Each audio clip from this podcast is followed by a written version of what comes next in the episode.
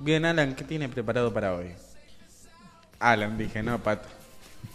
Porque Pato ya se estaba acercando, se estaba balanzando sobre el, el micrófono. ¿Qué- Ya, sí, Sí, está medio flojito este micrófono. así es. Qué Bueno, lindo que hoy- se lo escucha. Sí.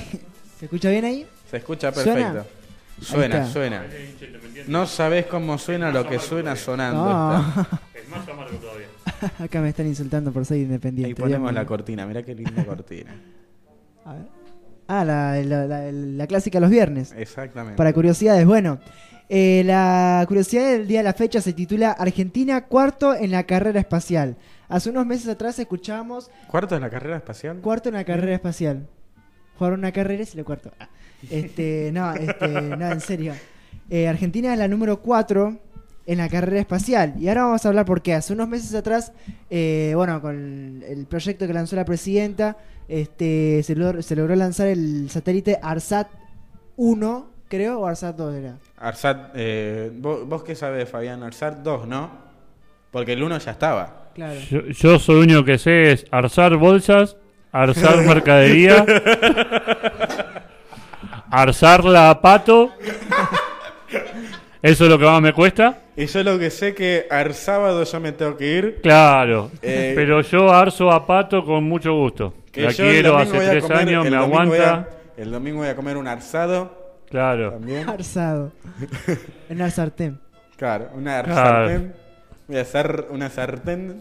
Dale, siga, siga, siga, siga. Vamos, Alan, dale. Pará, pará. Pará, ¿cómo cuarto en la carrera espacial? Cuarto. Pero entramos lejos. ¿Cómo cuarto? Ah, ahora en un segundo les voy a explicar por qué. Bueno, últimamente con esto, lo del satélite StarSat que estuvieron lanzando hace unos meses atrás a través de Guayana Francesa que se lanzó por un sistema de, tema de ubicación, etcétera. Este fue el primer satélite hecho en Argentina, eh, lanzado por un, eh, ¿cómo es? Un transbordador ruso. Este y bueno, eso fue un, un gran pie, este, en lo que es eh, la tecnología espacial acá en Argentina, ¿no? Pero te cuento que la carrera espacial, perdón, bueno, la carrera espacial le contamos a la gente fue un, eh, durante la Guerra Fría una carrera que hacía el sector de los bloques, bueno, sabemos que en el tiempo de la Guerra Fría la- el, el mundo estaba dividido en dos partes, el grupo, el bloque que estaba con Estados Unidos y el grupo que estaba con la Unión Soviética, ¿no? Entonces competían entre estos dos grandes bloques para ver quién llegaba primero a la, a la Luna, quién hacía mejores cosas, etcétera, ¿no? Bueno, este, la Argentina tiene una prolífica historia en, en materia aeroespacial. El primer episodio ocurrió en 1967, cuando desde la Escuela de Tropas Aerotransportadoras de Córdoba perdón, fue lanzado el cohete Yarará, una cápsula que tenía a un ratón llamado Belisario. Belisario fue el primer ser vivo de origen argentino y el cuarto en el mundo en abandonar la atmósfera terrestre y aterrizar sano y salvo. La verdad que es una curiosidad que a mí me llamó bastante la atención, ¿no? Porque todos pensamos que la primera fue la perra laica. Bueno, fue así. Pero la cuarta fue Belisario ahí, la, ratita, que está muerta. Pero, este, pero uno de los hitos más famosos fue el lanzamiento del cohete Canopus II, el 23 de diciembre de 1969, a solo cinco meses de la llegada del hombre a la luna. En esta ocasión fue el mono Juan, el nuevo tripulante. El segundo de origen argentino fue el mono Juan, como acabamos de decir, y fue cinco meses después de la llegada del hombre a la luna. Así que la verdad, tenemos que estar orgullosos de ser argentinos. El último lanzamiento aconteció el 1 de febrero de 1970 y fue la excepción a la regla. Los técnicos enviaron a una monita hembra llamada Cleopatra, que llegó a una altura de 20 kilómetros a bordo del cohete Pantera X-1. Pero Esperá murió... que te moleste. ¿Qué le pasa, Sí. Fabián? ¿Qué pasó? ¿Qué pasó? Eso es lo que pregunto yo. Eh, no sé de qué lado te da el ventilador cuando te acercás a la computadora, tu pelo hace. Sí, Alan, sí, sí. No, es verdad, porque cada tanto se escucha un ruidito de ventilador en el micrófono de Ezequiel. bueno. Este, bueno, el último lanzamiento aconteció el 1 de febrero de 1970. Fue la excepción a la regla, debido a que lanzaron el, eh, a una monita llamada Cleopatra en el Pantera X1, que murió, bueno, murió cuando se estrelló contra la Tierra, debido a que aterrizó de una manera equivocada. Este, bueno, murió la pobrecita. Este, Digamos que es como el satélite ruso, que no sabían dónde caía. Claro, algo así, pero claro. lamentablemente hubo una muerte. Este, por las vicitudes económicas del país en 1971, el Instituto Cívico, eh, perdón, el Instituto, el Instituto Civil de Tecnología Espacial dejó de funcionar. Tuvieron que pasar Recalculando. 20 años. ¿Cómo? Porque no sabía qué decir. Dale, sí. Bueno, ¿me va- me va a volver a interrumpir otra vez? Ahí está, qué inteligente, qué inteligente. Mirá, eso es lo que no hizo Pato. Sacó el micrófono y se lo puso ahí en la mano para hablar tranquilamente. No, sé, me hice acordar, me sentí tuve una radio y también usé el micrófono así. Uy, espera. Dale, dale. Eh, ¿Qué más tiene? A ver. Se perdió. Pará No, que se porque perdió. está acá con el celular porque me estoy grabando, así que... No, no hay este, problema si estamos grabando el programa acá. No, sí, pero para tener mi parte un poco más. Venía Ah, escuchándola en el camino. Que está Después, ahora después cual- Este- todos los viernes le vamos a editar la parte de él para que se la lleve. Así El día estuve buscando hace tres días eh, en la página de Random en el programa del miércoles anterior. Y no estaba. No estaba. No, porque no, últimamente estoy eh, con otras cosas. Así Ah. que ahora, seguramente la semana que viene que estoy más libre, vamos a actualizar un poco lo. Pero siga con lo suyo. Ah, buenísimo. Bueno, ok. Este, por las vicitudes económicas del país, en 1971 el Instituto Civil de Tecnología Espacial dejó de funcionar. Tuvieron que pasar 20 años para que la CONAE comenzara con el programa espacial argentino, al enviar al espacio a los famosos satélites SAC. Sin embargo, la crisis económica de 2001 frenó la iniciativa para mejorar la tecnología aeroespacial, hasta que obtuvo un nuevo impulso con la creación del Ministerio de Ciencia, Tecnología e Innovación Productiva en 2007 durante el gobierno de Kirchner. Un sueño truncado. Así se podría sintetizar la idea de Pablo de León, el científico argentino que hoy, que hoy desarrolla su carrera profesional en el Laboratorio de Trajes Espaciales de la NASA. En 1997, a De León se le ocurrió que Argentina no podía quedar afuera de los proyectos espaciales internacionales. De esta manera nace el gauchito, más precisamente el BESA, Vehículo Espacial Suborbital Argentino, ¿no? Son las siglas BESA. Este, un proyecto ambicioso que parecía irrealizable. El gauchito estaba propulsado por cuatro motores y en la parte superior poseía una cápsula cónica para tres tripulantes. Al llegar a una altura de 108 metros, la nave emprendió su regreso y a 3 kilómetros de la superficie terrestre se separó del habitáculo de los tripulantes para descender mediante un sistema de paracaídas. El gauchito iba a ser la primera en descender mediante un sistema de paracaídas. Perdón, me equivoqué. El gauchito iba a ser la, la primera experiencia para Argentina en el campo de los vuelos espaciales, tripulados por humanos. A 14 años de su gestión, la nave espacial argentina sigue siendo un sueño.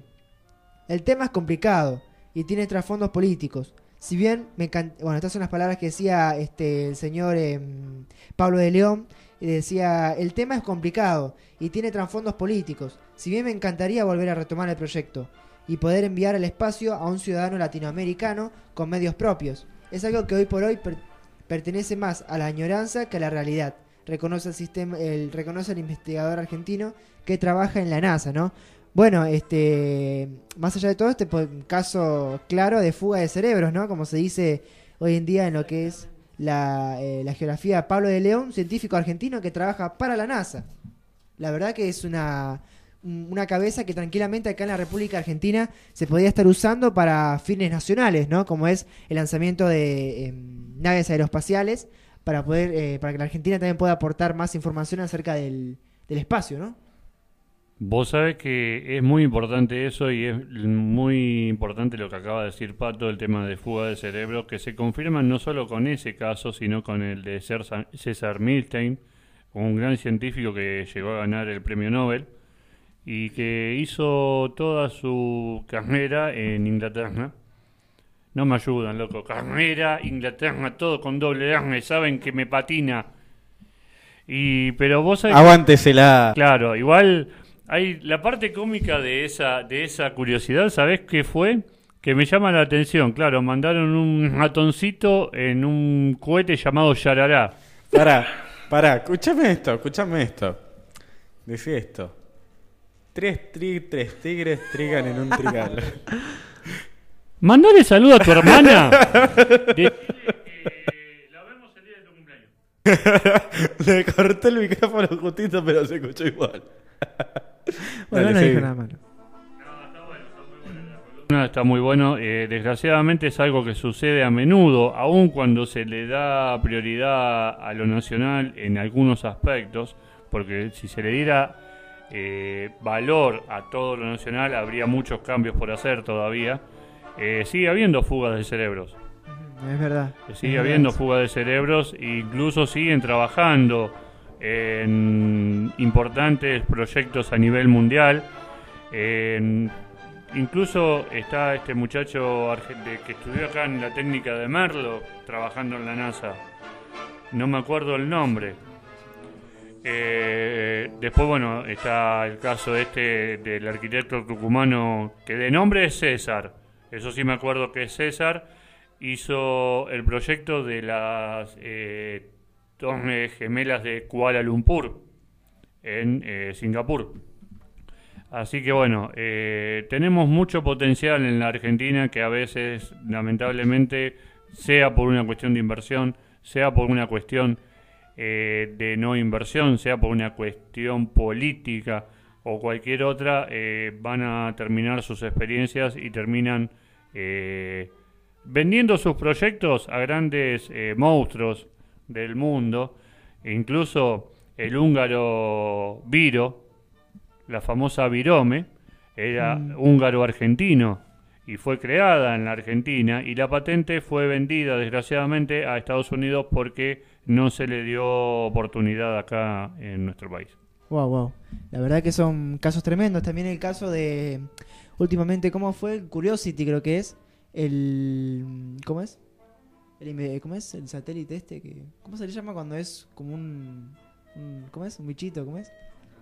Un, no, un investigador que. ¿Cómo es? como una 4x4 que anda por Marte, ¿cómo se llama? Ah, sí, ya sé, lo que, sí, es un robot. eh, Un robot. Sí, sí, una- sí, Sí, ya- bueno. ya, sí, eh, eh, ¿Qué? ¿Fue diseñado por un argentino? No, estuvo dando charlas TED uno de los, ¿cómo es? Eh, constructores. No, el que fue el constructor, sí, también el constructor, y el que se encargó en el- del aterrizaje de este robot en Marte. Ganó un premio Nobel y también eh, daba charlas TED. Charlas TED son como eh, congresos que se realizan que hablan de tecnología, etcétera. Son muy importantes en Argentina y en el mundo. Este, y bueno, este hombre daba, daba conferencias y, y era argentino. Así que la verdad que O sea, que el tipo inventó el robot, lo manejaba desde acá, lo controlaban por un joystick en la, en la NASA y, Claro. y andaba allá sobre la superficie de Marte. De todas maneras, el hecho de que los argentinos a veces no puedan desarrollar en nuestra propia tierra lo que realmente saben y lo hacen en otro lado, más allá de las cuestiones, como decía recién nuestro amigo acá, el hecho de que puedan ser políticas, económicas, falta de inversión, de todas maneras, no deja de ser un orgullo no, poder ¿verdad? hablar de argentinos que cruzan la frontera y si- quieras o no, dejan nuestros colores en algún lugar como para que digan, sí, este fue un argentino que lo hizo. Mm, De todas maneras no deja de ser un orgullo. No, es verdad. Sería bárbaro que estuviesen acá, al lado nuestro, y que gente nuestra pueda estar apoyando el trabajo de creadores argentinos. Pero bueno, Mm, las circunstancias eh, quizás es demasiado compleja saberlas, yo la ignoro, sí. este, cuáles son las verdaderas causas por las cuales los argentinos tienen que ir a perfeccionarse, pero también tiene que ver un poquitito con la cierta comodidad de cada uno. Vos fíjate que muchos de los que nos vanagloriamos de patriotas ponemos un símbolo patrio y cantamos el himno ante un evento deportivo nada más. Mm, Eso es verdad. ¿Mm? ¿Te das cuenta? Cantamos el himno ante un evento deportivo. Nos acordamos de poner la banderita cuando la selección argentina hace el gol o cuando el boxeador argentino volteó a otro en un knockout en el segundo round. Mm, Este, y cuando vamos a comprar la zapatilla nos fijamos que la marca sea de una marca extranjera. Y si no tiene las tiritas de esa marca o si no tiene el logo de esa marca, no cómo vas a comprar eso si no es argentino. mm, Y sin embargo, viste, de pronto hay un contrasentido en ciertas cosas. Yo me crié con alpargatas y usaba las pamperos, La Pampero, ¿no? la, Este, la Pulvito, la Claro, Flecha, son todas nacionales. eran cosas nacionales. Hoy en día andá a decirle a un chico, o a alguno de ustedes mismos, que son muy jóvenes, de pronto es muy probable que entre la indumentaria que tengan puesta diga Made in y no diga industria argentina. ¿Sí? Y es mucho más linda la película subtitulada que la que se habla en castellano. Hay un montón de cosas. Es verdad. La patria no se hace solamente este, recordando como muy bien lo hizo recién Fabián, el- contándole cosas de la Argentina que realmente yo no sabía, pero me enorgullecía escuchar que alguien la contaba con el énfasis que él puso. Este, por eso te digo, la patria se hace de muchas formas. Y si un argentino tuvo que ir a cruzar la frontera y hacer patria en otra patria, bienvenido sea la patria. Eso es lo que hizo Belgrano, ¿no? No, San, San Martín. Martín. San Martín, perdón, San Martín. San Pero Belgrano Martín. también lo hizo. ¿no? Ese, ese fue San Martín y Belgrano. Convengamos que aquellos próceres olvidados, Otra desgraciadamente, Otra cosa, perdón que te interrumpa, Fabián. No sé si viste vos, Juan, la serie Samba, del dibujito. Qué bien que le enseña a los pibes la historia de la Argentina. La historia. Eh, la historia de, de lo que es los próceres argentinos, ¿no? ¿Qué querés decir, Fabián? Eh, sí, eh, desgraciadamente, como en toda historia que se cuenta, eh, cada uno cuenta la historia orientada a su, a su nivel social, político y pensamiento. Muchas veces difiere la propia historia argentina contada por famosos como el doctor Ricardo Levegne, que era una orientación socialista radical, y difiere totalmente con la de Félix Luna, que tiene una orientación, lógicamente, netamente peronista. Y cuando hablan de los próceres, en algunos puntos coinciden y en otros totalmente eh, hablan en lo opuesto.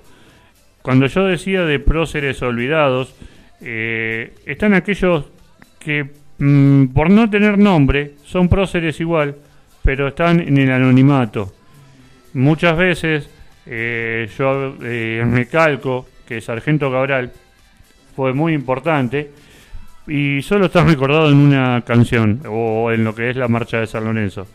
Y Pato, la otra vez estábamos discutiendo esto, todo el mundo llenó de banderas para el Mundial, celeste y blanco, adornó casas, locales, comercios, colectivos y hoy que es la semana de mayo o el día de la escarapela, No nadie tiene puesto los colores patrios que son el celeste y blanco, los colores que nos dejó el gran Manuel Belgrano. Coincido con vos. Coincido yo también. Eso es verdad. Coincido. Juan, ¿tenés algo para decir por casualidad?